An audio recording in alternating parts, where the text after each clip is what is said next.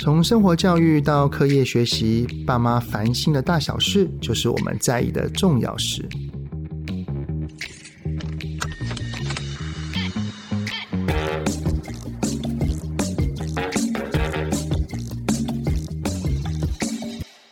对怀孕初期的妈咪来说，孕吐真的是大魔王。无论是全职妈妈还是职场妈妈，有孕吐的感觉时，相信都会很不舒服，在生活上或工作上会有着很大的不方便。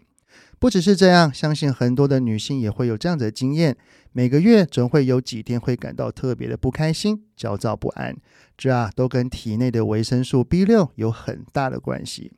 维生素 B 六是人体不可或缺的营养素，俗称快乐维生素，主要是跟神经调控有关，提供人体所需的能量，让人有好心情、红润好气色，也帮助入睡哦。优贝星维生素 B 六口含錠专为女性设计，无论任何时刻，希望女性朋友们都能够好好的对待自己，开心每一天。老婆在怀孕时有着不舒服的孕吐，以及在经期来时会有些不开心或感到焦躁的话，虽然身为老公的我们的确是无法代替老婆把这些不适感转移到我们的身上，不过呢，我们多多少少也是可以做些什么来缓和老婆的心情的。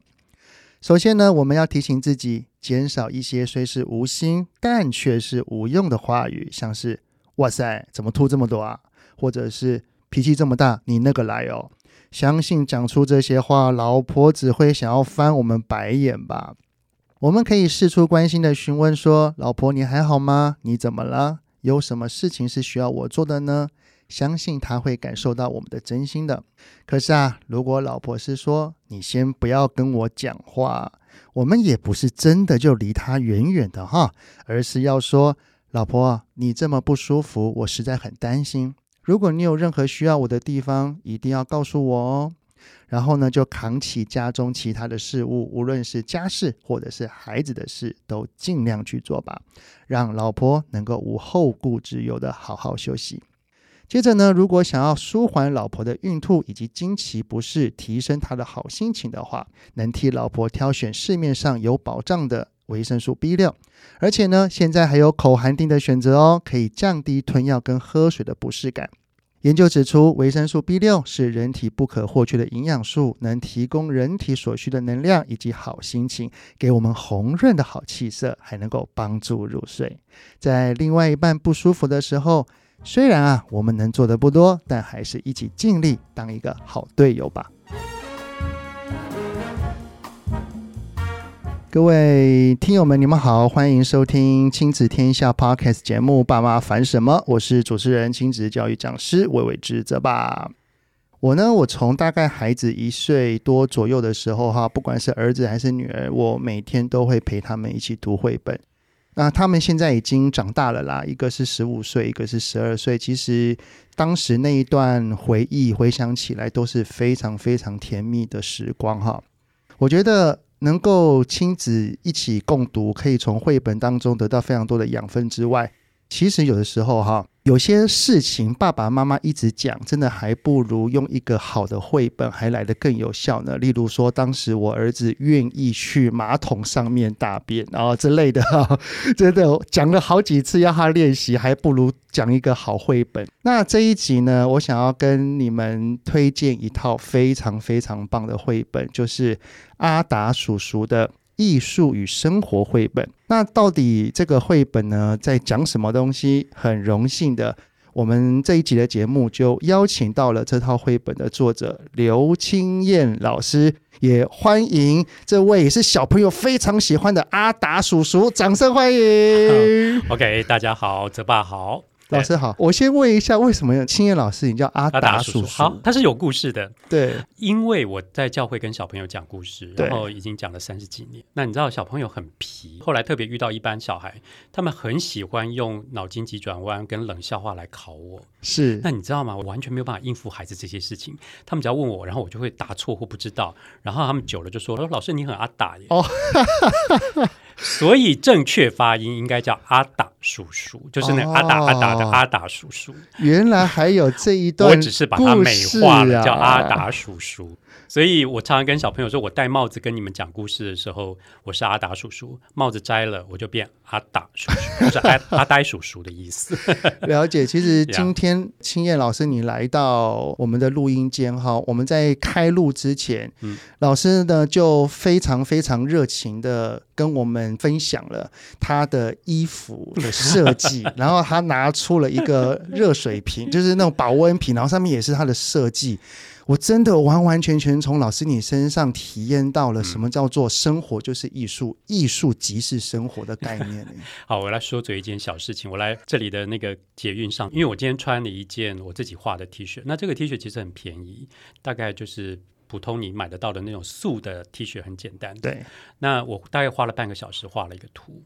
哇，哎，如果我相信大家没有直接看到那个图形，嗯嗯、我们亲眼看到。我会觉得这半个小时就能够完成，真的是太厉害了，因为真的非常的漂亮。就是啊、呃，我画了一个高音谱记号，因为我自己喜欢音乐，我也在练琴。那我就画了一个高音谱记号，然后呢，把它画的有点像花园、小花园一样，花团锦簇的感觉，有点像那个圣诞花圈的那种感觉。有，所以你把那个圣诞花圈想象成一个高音谱记号，那个就是这个图了。我要说嘴一件事情，就是我坐在捷运上的时候，突然有一个妈妈飘过来我身边，就小小声的问我说：“哎，先生，请问你那件衣服在哪里买的？”然后我就说。哦，衣服啊，那个网络上到处都有。他说不是，就是你这一款的。我说那抱歉，那可能没有，因为只有这一件，只有 only one。对，因为我还给他看，因为我上面有签名，对我有签名，还有注明年份，所以我就说对不起，那这件衣服是我自己画的。你看，我们一直在讲听友们看不到的东西，我们在吊他们胃口，所以你要继续往下听。对对对，其实我光是在跟青叶老师您相处的这几分钟哈。我们就可以感受到，艺术几乎就是你人生当中占一个很重要的部分。我不会特别强调这个，就是说艺术跟我绝对有什么关系。但我必须说，我可能从小有一点点这样的细胞在。我喜欢漂亮的东西，嗯，然后我在乎很多事情，譬如说。呃，我们家四个男生，嗯，我妈妈常常在讲说，我们小时候去四个男生一起穿好制服、穿好衣服出去上课，回来只有我一个人是干净的。你会在意那个？我会在意，对，在意就是说我的衣服到底干不干净，然后啊、呃，要见人的时候它是不是整齐。所以我现在常常在一些场合，呃，要踏进会场前，我一定先去厕所把自己的服装仪容理一下。那我发现大概就是这个在意，包括房间，我会在意我的房间整不整齐，嗯、整齐我的房间我怎么布置它会好看或者是舒服。我想大概就是因为在意这两个字，所以让我开始觉得我在意我用的东西是不是好看。然后我在意我是不是会跟别人撞衫，嗯，或者是我觉得很多东西大概就是因为我从我在意开始，所以你会开始接触到所谓艺术类的种种的东西，嗯、不管是画画也好，音乐也好，甚至是故事也好，是。这些东西就是因为你发现你从小就很喜欢、热爱以及在意这些东西，才开始接触的，是不是？对，因为呃。家里面或许有一点环境的影响，因为我母亲是钢琴老师，哦，所以我小时候必须被迫去学琴。但你知道，小孩如果被迫去学琴，通常都学不好。所以，所以金老师，你是有被迫，就是有不好的回忆，应该抗拒吗？对，应该是这样。我母亲不会，因为我母亲很喜欢，希望我能够多学嘛。对，但我必须说，我没有那个弹琴的那种细胞，所以我每次在那边练琴的时候，我父亲就会。因为你知道小孩练琴很吵，他就会说，他会讲一句台语叫“喵姆西加塞”，这个话很难听，就是说，呃，猫不是吃屎的，就是说，意思是你不是这块料。哦，他常常在我耳边就讲了一这样的话。那我父亲不是那种懂得艺术欣赏的人，偏偏碰到一个他很务实的，偏偏碰到四个孩子里面就这个很奇怪，喜欢写书法，喜欢画画，喜欢音乐，喜欢这些东西。我小时候参加很多绘画比赛，嗯，那个图拿回家。即便你得了很好的名次，他都会觉得说：“哦，就这样放旁边。”他不会给我任何的赞美。我记得有一次参加一个母亲节的绘画比赛，那个图带回去，我得了第一名。那拿回去说，我妈妈当然很高兴。对，但我父亲看了一下说：“啊，这也不行。”意思说这也不像，然后就把它放到旁边。但其实我自己在成长过程里面得到很多这方面的否定跟挫败，是啊，都是从我父亲那边。那怎么还会让你在这一块领域又坚持的走下去？是，老实说，我高中要升大学的时候，我第一志愿想念的是美术系，然后我偷偷的用我的零用钱去学画，这样。对。可是这件事情后来被我父亲知道以后，他就把我臭骂了一顿，说你又不是不能念书，因为我其实学科还不错。我说你又不是不能念书，你为什么要去念美术？美术系以后要怎么活？你知道，在我们那个年代，很多家长会这样想，所以我必须被迫打消这个念头，好好去读书啊！我也没有照他的期望念啦，因为我很叛逆的去念了一个新闻系。对，他也觉得本来您的爸爸希望你念什么系？法律哦，因为我的分数其实可以上台大法律系，是那他就。不希望我去念正大，但是我我想要念新闻，对，所以我就第一志愿就填了正大新闻系。这所有的过程里面，让我开始觉得说，我这方面一直是被否定、被压抑。我也以从那之前，我并不觉得我有什么样的艺术的天分跟细胞，没有。但是我只觉得说，我会在乎一些东西，譬如说我到大学的时候，我开始在乎。哎，因为有一次很惨，就是 跟别人撞衫啊，uh, 就是两个人穿一模一样的衣服在学校出现。对，那我就觉得啊，那怎么办？后来无意间在美术行看到一种材料，于是我就去买了一些素色的衣服，我开始自己画。对，那我只要想说我自己画的，谁跟我撞衫？没有人跟我撞衫。所以我就会买一件简单的衣服，然后把它画上一些有时候很复杂的图，或者是自己想要的图。哦，从大学就开始了，嗯，我就可以穿出独一无二的衣服。其实这件事情应该是说我从小时候开始就做了。哎，所以有些人的光芒是盖不住的耶。呃，我觉得因为可能跟我小时候的经验有关，这也就是为什么我后来会写那个可可的新旧衣。对，是因为。你知道我们家四个男生，嗯，我排行老三，哦，所以你都接前面两个哥哥的，对，而且前面两个哥哥都各 衣服弄很脏，你会不想穿？完全 完全对，你知道衣服啊，从老大，因为老大、老二、老二、老三，我们都各差一岁嘛，哦，那很接近，一岁多一点，很接近，所以你知道老大穿过的衣服到老二那边。但已经被糟蹋过了，然后老二穿完的衣服又糟蹋了，然后到我这边，你知道那个有时候那个衣领是起波浪的，然后那个或黄黄的，对对对对对，然后衣服下面会有碎碎的那种，会脱线的那种，然后甚至是会褪色。但是你知道，我小学念了一个呃不用穿制服的学校哦，他只有一天要穿制服。其实你知道，我恨不得每天穿制服，因为我就跟同学一样。对，可是我偏偏得穿便服。那你知道便服一穿去。你知道跟同学一一坐下来，那个完全就 落差就出现太大了，简直是太大了。后来不得已，我有一天真的很沮丧，而且我不断的跟我妈妈说，为什么那么不公平？嗯，你知道我弟弟不用穿我的衣服，为什么？因为他跟我有差比较是，他跟我有年纪落差，哦，所以衣服通常到我这里也差不多了啦，就经过三代的就得丢了。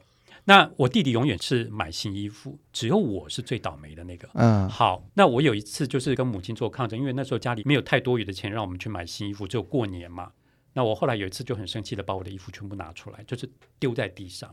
我本来想把它剪碎，结果结果后来我就发现一件事，这件衣服的图我还蛮喜欢的，嗯，但它很旧，嗯。那另外一件衣服看起来比较新，可图我不喜欢。于是我就把那个图剪下来缝到另外一件衣服上面，嗯，然后甚至呢，在那个衣服下面。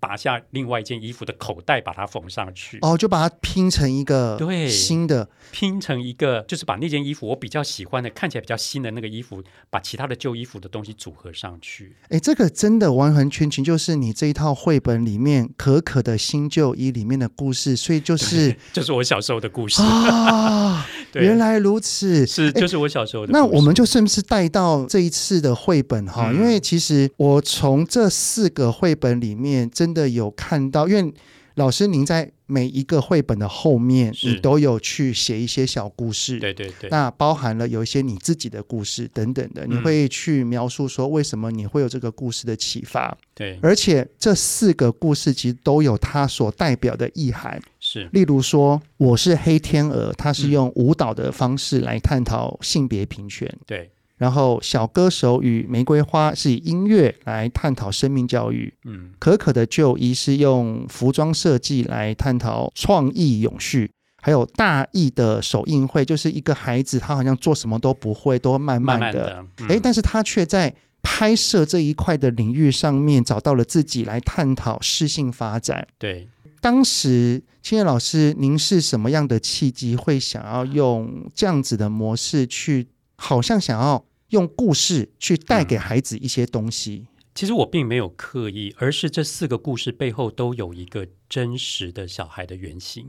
那可可的新旧衣呢，其实就是童年时候的我，是啊，但是我后来发现，并不是我，很多小朋友都有这样的经验跟感受。比如说家里面有姐妹的，嗯、那妹妹就永远得借姐姐的旧衣服；那有兄弟的，那当然就跟我差不多。所以我常常听到有一些孩子在 complain，在抱怨这个事情。我后来写这个故事，就是想。哎，也许你们可以动脑筋想一下，嗯啊，只要稍微做一点改变，做一点小动作，也许就可以把旧的东西变成新的。这个是从我的啊、呃、小时候的童年经验做故事原型发展。那另外，我是黑天鹅，是因为我在教会里面曾经就看到有一个大男生，一个大男孩，那他是舞蹈班的一个孩子。那有一天他在我们教会的那个木板的空间在那边练舞，他就在一个人就在那边练那个。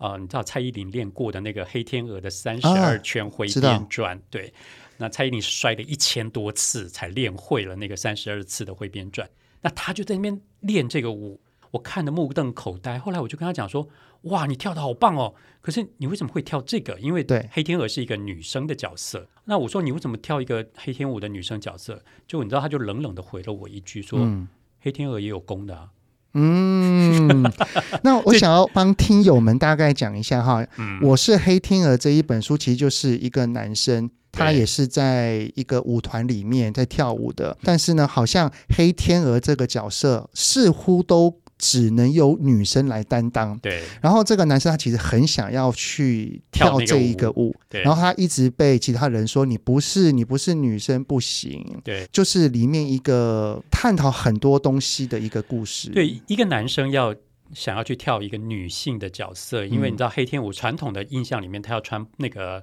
呃，你知道芭蕾舞的那种蓬蓬裙，然后呢在那边旋转。那我们联想到的黑天鹅的第一个角色，刻板的印象就是这样。是，但是当一个男生跟老师说“我想要跳黑天鹅”的时候，或者是其他身边的那些小女孩都会觉得说：“啊，你男生跳女生的舞很恶心、很奇怪、很怎么样？”可是我觉得，我想要啊，透过故事来让小朋友明白，就是说很多事情其实是跨越性别的。那性别的那个界限并不是那么重要。对，当我在教会里面看到那个大男孩，他。很雄赳赳、气昂昂的在那边转圈圈的时候，我非常佩服他，而且他真的跳得非常好看，甚至跳出另外一个独特的样子出来。嗯，所以我要。黑天鹅为什么不能是男生来跳？男生也可以试着去去试试看，说不定你可以创造出另外一种雄赳赳、气昂昂，或者是不同气质、不同风格的黑天鹅。没错，对。那其实像这个故事也是可以发散，例如说有一些好像是男生才可以做的事情，为什么女生不可以去做？对对，就是我们可以从很多的小地方，例如像绘本里面的故事分享，来带给我们孩子去打破。性别的这件的框架，或者是所谓的标签，对，因为我自己在带孩子读这本书的时候，其实他们就会讨论到，我们现在社会上到底有什么东西是画的这么清楚的？清老师，你如果有跟小朋友一起读过这一本书啊，嗯、他们什么的回应有让你感到很惊讶或印象深刻的？嗯，很有趣，就是说，你知道那个男生跟女生哈最在意的一条线是什么？嗯、就是裤子、裙子嘛。他们很在意我们现在生活里面有什么东西必须一定要有这个性别的界限。哦，厕所吗？哎，对，他们的第一个反应是厕所啊，厕所。我就会从厕所来开始跟他们聊，除了厕所以外，有什么东西是一定要有界限？可是你知道吗？我觉得他们已经。就没有办法再去想出更清楚的，因为只要男生说有什么东西要跟女生划界限了，女生就说不行。我们女生为什么不行？好，我们女生为什么不能做那件事？比如说科学家比较多都是男生，嗯，啊，一群孩子，科学家比较多都是男生，说居里夫人，你知道吗？好，对，马上就居里夫人。然后其实科学家很多女孩子都有都有，包括今年的诺贝尔的化学奖也有女性，是，所以呢，他们在那边讨论的时候，变成是。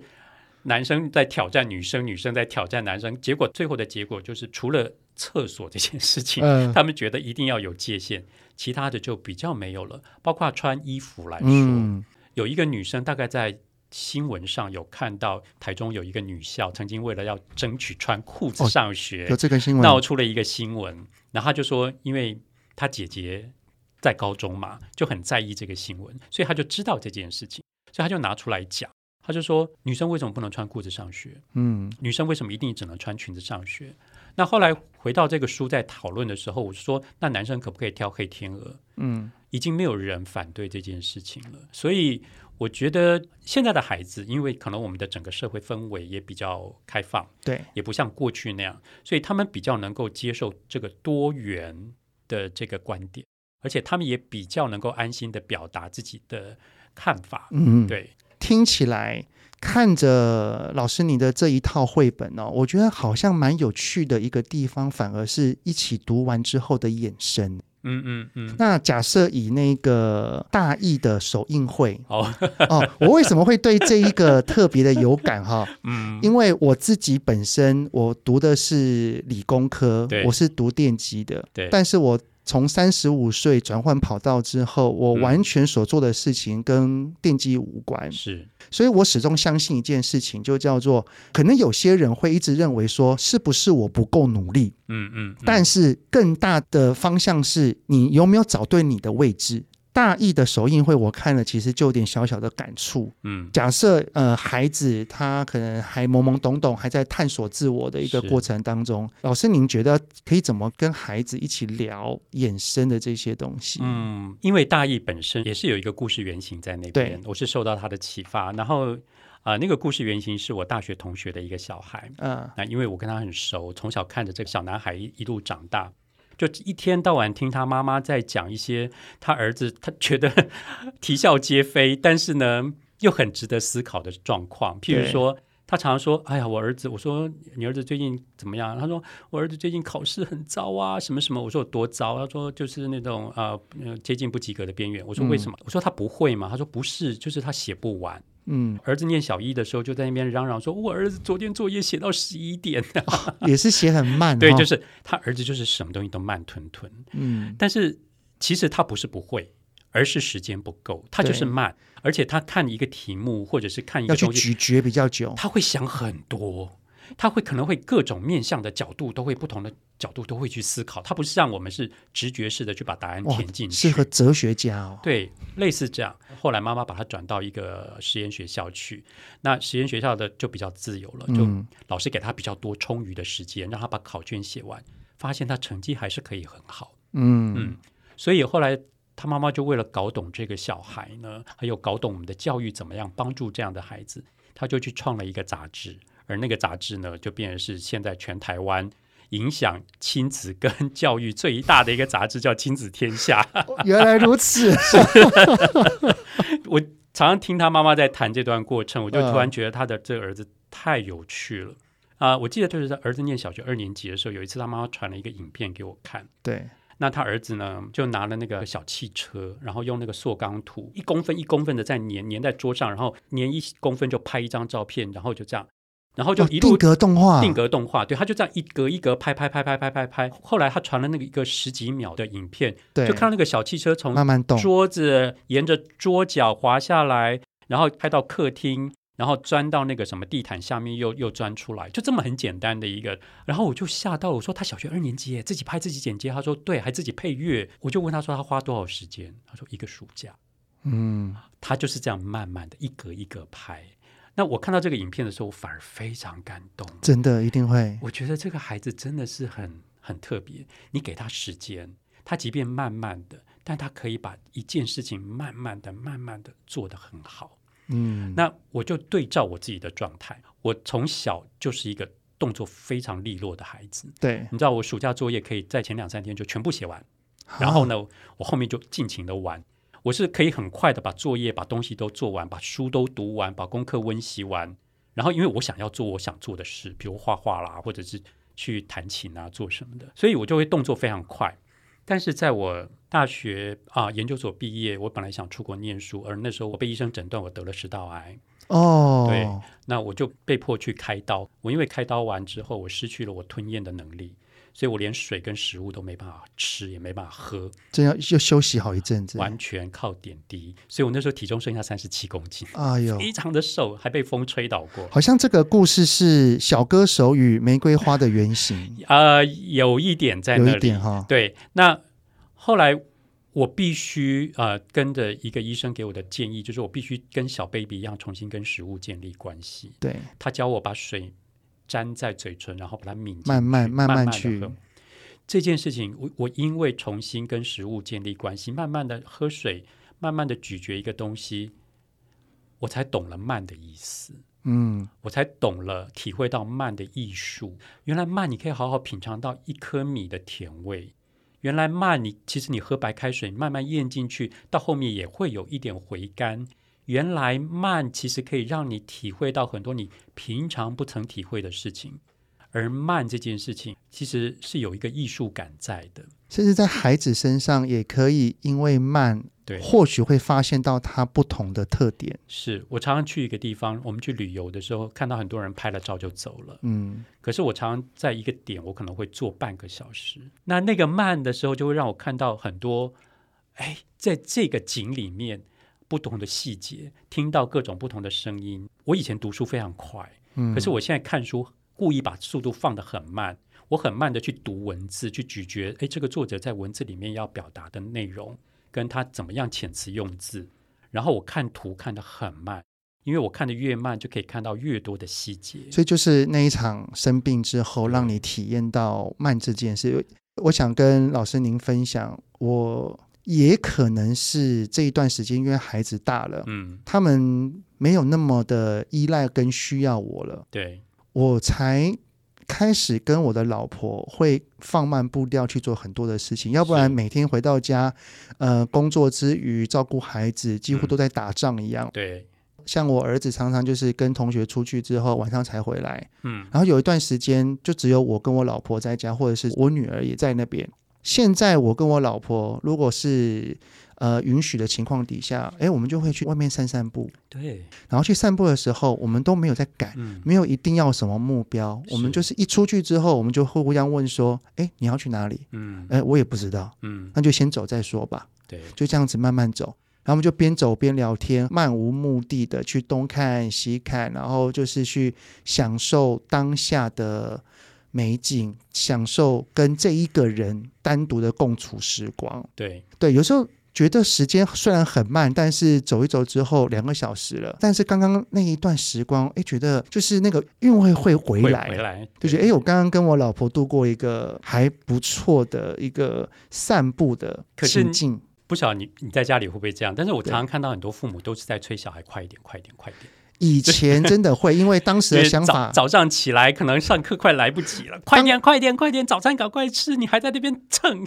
当时的想法就叫做，嗯，你们赶快去睡觉，我才可以休息。对，晚上就赶快赶他们去睡觉，早上就是快点，我们要出门了，然后晚上就赶快去洗澡，赶快去睡觉，赶快功课功课写完没？我就发现孩子不断的在这边快快快快，他们好像也很难去享受慢，其实。孩子在年幼的时候，他们在做一件事，例如说，你看他们玩积木，对，你看他们玩扮家家酒，嗯，都是慢慢的，的对，他们其实没有赶，赶的是什么？赶的是大人，是。快一点，快一点。嗯、当然啦，我觉得可能要睡觉啊，嗯、有下一件事情要做，这是可能还是要去催促的。嗯、不过有的时候，孩子的慢，时间允许的情况底下，是我们也可以去欣赏他这件事情。对，那。老师，您从这样子的历程当中，感觉上啦，这一套绘本里面的每一个故事里面的主角，他们都会经历一些事情之后而获得力量。对。这也是你想要传达给孩子或者是家长们的一些讯息吗？是，呃，我很喜欢一个美国的绘本的作家，童书作家叫 Eve Bunting。对，那 Eve Bunting 在台湾大概有十几本中文版的书，大部分都是我处理，因为最早是我在台湾推她的书。对，那 Bunting 女士今年十月过世了。我为什么常被她的书触动？是因为她的书都在关照孩子成长的议题，而且她不会回避这些负面的经验。他说：“因为每个孩子都必须学习面对生活中的困境跟抉择，而这就是人生。”嗯，对，所以他就用一个很简单的故事去呈现孩子的生活。那孩子的生活里面常常就会有困境、有挫折、有各种问题要解决。譬如说，像《小歌手与玫瑰花》这个故事原型其实是一个我说故事班上的一个小女孩，过去的一个小女孩。那那个小女孩琴弹得非常好。好到是那种就是音乐班，然后甚至超过他们程度的，因为他真的很有天分，而且弹得很好。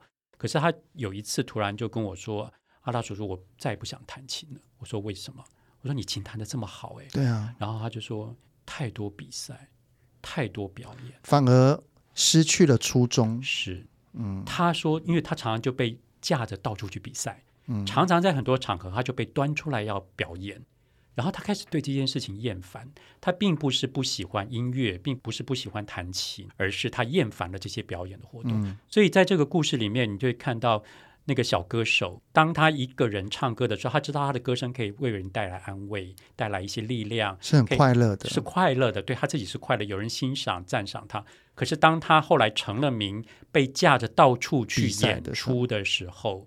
他开始迷失了，嗯，然后甚至他有一次从舞台上逃掉，就是一个很重要的一个舞台上的时候，他消失了。对，这个并不他去找回他的初衷。对，但这个想从舞台上逃掉这件事情，是那个小女孩告诉我的。哦，就是说，因为她来找我的时候，是因为她接下来有一个很大的比赛，她说我根本不想去，我不要去。我说你不去怎么办？就到时候喊你的名字，他说空就空啊，这样好洒脱。对，然后。但是后来我当然还是劝他回去了。但是我觉得那天我在跟他聊天的过程里面，我试着就是让他回头去想，你当初为什么学琴？嗯，你还记不记得你弹会第一首曲子的那种快乐？嗯，他说那表演啊比赛这么多，我说这个可以跟老师谈，可以跟妈妈谈。对，你不想参加这么多表演或者是比赛，这个东西都可以调整。但我希望你能够开开心心、快快乐乐的去弹琴。所以，呃，老师，您会想要透过这个艺术与生活的一些绘本的故事，去让孩子知道，就是说，每一个人他其实都会遇到低潮，都会遇到挫折。不过，我们只要去愿意面对，去想办法，然后去克服它，总会有力量会出来的。对对，因为像可可也是啊，他被逼急了，因为他想要新衣服，于是他破坏了旧的衣服，可是他重组了新的。那这个过程其实是需要有一些创意，也就是我觉得艺术其实可以帮助我们在生活里面开创更多的可能性，嗯，可以带来更多的乐趣，可以让我们增进我们的思考能力、表达能力，甚至解决问题的能力。你看，可可为了解决，希望他有新衣服，嗯，那他就必须 create，创造。你创造出来的东西永远都是你的，你创造出来的东西永远就是独特的。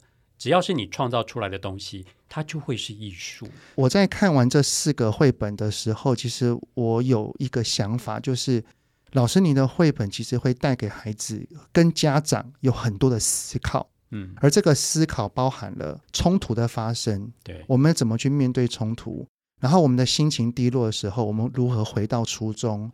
我们面对一个困境的时候，我们如何爬出困境？对，我觉得这些东西都会带给非常非常多，不管是家长也好，孩子也好的一些正面力量。最后，我想要回到艺术这件事情哈，因为这四本其实都跟艺术是环环相扣的。是我从刚刚听到老师您的原生家庭里面哈，特别是爸爸那个角色是觉得务实，然后觉得可能接触这一块都是没有用的。对。我相信现在的社会氛围是有蛮大的改变的，嗯、不过可能还是有一些家长的内心深处还是觉得当兴趣就好。嗯，那我想要最后问一下，对，我知道你要问什么。对，您觉得？如果小的时候孩子他在学习接触艺术这方面的东西，嗯，对于他将来，我们先不讲有没有赚钱好了，是。对于他的将来，你觉得最棒的正向影响是什么？好，我觉得我们可以回头来想，其实现在小孩子必须接受新的课纲，对，那新的课纲讲究的是素养教育，嗯，素养教育里面有一个很重要的就是美学素养，是美学素养要教什么呢？美感。美感这件事情，其实如果大家去啊、呃、看一下，美感到底要教什么？其实美感，我后来发现，美感教的就是我小时候的那两个字：在乎。哦。当你在意一件事的时候，你会希望它是好的。你越在意它，你就越想把它做好。你越想把它做好，它就可能是越漂亮，它就会展现很好的成果。你可能会去 create something 出来，然后那个东西可能就变得独特。所以艺术到底对孩子有什么？我写这四本书是希望孩子能够明白，就是艺术在我们的生活中到处都是。对，譬如说，呃，我常常很喜欢做一件事，我不晓得泽巴会不会，就是去吃那个欧式自助餐 buffet 的时候，我常常很喜欢看人家怎么装盘子。哦，哦，你知道很多小孩话想吃的东西全部装的满满的一盘，对对对对，然后端走，然后很多人就鼓鼓的像一座山一样。对，很多人会把东西杂七杂八的堆在一起，然后只是为了要吃。但我曾经看过几个小孩，嗯、让我非常佩服，而且我就一路跟着他，看他去夹什么菜，怎么摆。嗯、有一个孩子甚至摆盘啊，对，他可以把。那个他喜欢吃那种握寿司，嗯、他可以把握寿司摆成一朵花在盘子里，哇！然后呢，还把炸虾拿来当花梗，哇，太有创意了。然后呢，在旁边摆两片叶子，然后就这样很高兴的端回去给他妈妈看，这就是艺术。而且我相信他妈妈应该是欣赏的，对。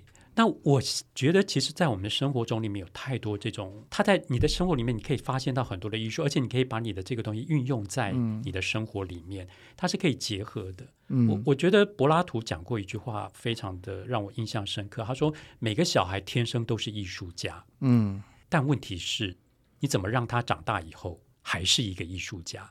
在这个现实的讲实际好了哈，会有点难哈。对，就是说。”为什么孩子的这些艺术气质，或者是我们说的他的艺术的兴趣，或者这些天生的美感，到最后会没有？嗯，其实除了我们的教育社会化之外，我觉得父母也扮演一个很大的角色。真的，我常常在想，如果我当时我父亲愿意更宽容我，啊、呃，给我更大的空间，给我更多的耐心，嗯，然后我可能现在会变得更不一样。或许对，或许会不一样。嗯，那所以我常常会鼓励家长，尤其我在演讲的时候，鼓励家长是。看待孩子的各种不同的特质，我们多给他一点空间，对，甚至我们可以成为一个适当的观察者，看看他会变出什么把戏来。嗯，然后呢，给他一点适度的引导。孩子喜欢画画，Well，我常常在餐厅里就是喜欢看小朋友把那个餐垫有没有、嗯、翻过来，后面的白色，对，他就在那边画画画画。有的小孩真的画的很棒，他可以画出一个很厉害的故事。那有的小孩喜欢唱歌，在洗澡的时候就在那边自己一个人拿着莲蓬头唱得很开心的，那都有。那我觉得我们何妨就成为一个园丁，去保护孩子这些美好的特质，然后呢，让他们可以呃适性发展。至于谋生这件事，你放心，生命自有出路。没错，像我在我儿子跟女儿，他们从小的时候就有去学钢琴。嗯、对，家中的长辈知道的时候，都会跟我们讲说，学钢琴到底要干嘛？嗯、难道他将来要当音乐老师吗？要当钢琴家吗？嗯、我的想法并不是这么的务实。我觉得他们在练习一个音感或美感。对，甚至我还跟我的孩子讲说，如果你愿意学钢琴，那你就弹；如果不愿意的话，那我们再来看看有什么相关的东西都可以去接触。因为爸爸的目的只是希望将来有一天，如果你在一个环境旁边有一个钢琴的时候，哎，你能够信手拈来，哎，那那那很棒，或是不行也没关系。嗯、对，甚至是你对于听到一首曲子，你会去享受，你会去聆听，然后。去沉浸在这首音乐里面，然后我儿子之前在会考的时候，他因为读书的压力还蛮大的，他就会读一读之后，觉得自己坐不住，他就去弹钢琴，琴对，对，去抒发自己的情绪，嗯、对，抒发自己的压力。嗯、我觉得对我而言这就足够了，啊、这就足够了。所以，我们并不是说哦，孩子做什么，他将来一定要有回报。对，而这个回报并不是实质看到的，嗯、他或许是在他往后的日子当中会不知不觉的流露出来。对。即便他好像没有办法做出什么样的艺术创作，嗯，我觉得其实就像罗丹说的，艺术其实不在于那个物件本身，嗯，而是在于眼光，有没有办法欣赏，有没有欣赏一个美的东西的眼光，你有没有好好的去欣赏这个事物的眼光？呃，希腊有一句谚语说：“美景在观看的人眼里。”嗯，同样一个景，你怎么看？有的人觉得美，有的人觉得丑，有的人拍个照就走了。可是。真正懂得欣赏美的人，他会从这个景里面去看到很多美的元素，嗯、很多美的东西，然后他会变成他的生命的养分，生活的养分。而如果我们都可以在生活里面帮助孩子去培养这样子的呃美感啊，然后让他们有这样的眼光，即便他散步的时候只是在公园里面，或者是在路边发现一朵小紫花、小黄花，他蹲下来看，他会说：“哇，妈妈，这朵花好漂亮啊！”嗯，那朵花就变成艺术了。没错，嗯，所以这个美感哈，可以小从自己的家里、自己的衣着，是大到。社会上，我们外面的建筑物或者是街景，对，甚至我觉得在内观来看，就是我们懂得欣赏自己，对，去欣赏自己的好。是，我觉得这一这一切，这一切都是我们是怎么去拥有这个观点的。对，非常感谢今天青燕老师能够来接受我们的访谈哈。那这一次套书呢，是有附赠以绘本图片搭配手写字，非常有质感的一些京剧的信签哈，上面有。呃，青燕老师的温暖提醒，像是只要记得喜欢一件事，最初的感觉就能不怕困难的持续做下去。别人的眼光一点都不重要，重要的是如何让自己在舞台上好好的发光等等的。相信无论是大人还是小孩都非常的受用哦。那今天非常谢谢老师你的莅临，谢谢。谢谢亲子天下 Podcast 谈教育聊生活，开启美好新关系。欢迎订阅收听 Apple Podcast 跟 s t a r i f y 给我们五星赞一下。也欢迎在许愿池留言，告诉我们爸爸妈妈你们有在烦什么吗？欢迎告诉我们哦。我们下次再见喽，拜拜。拜拜。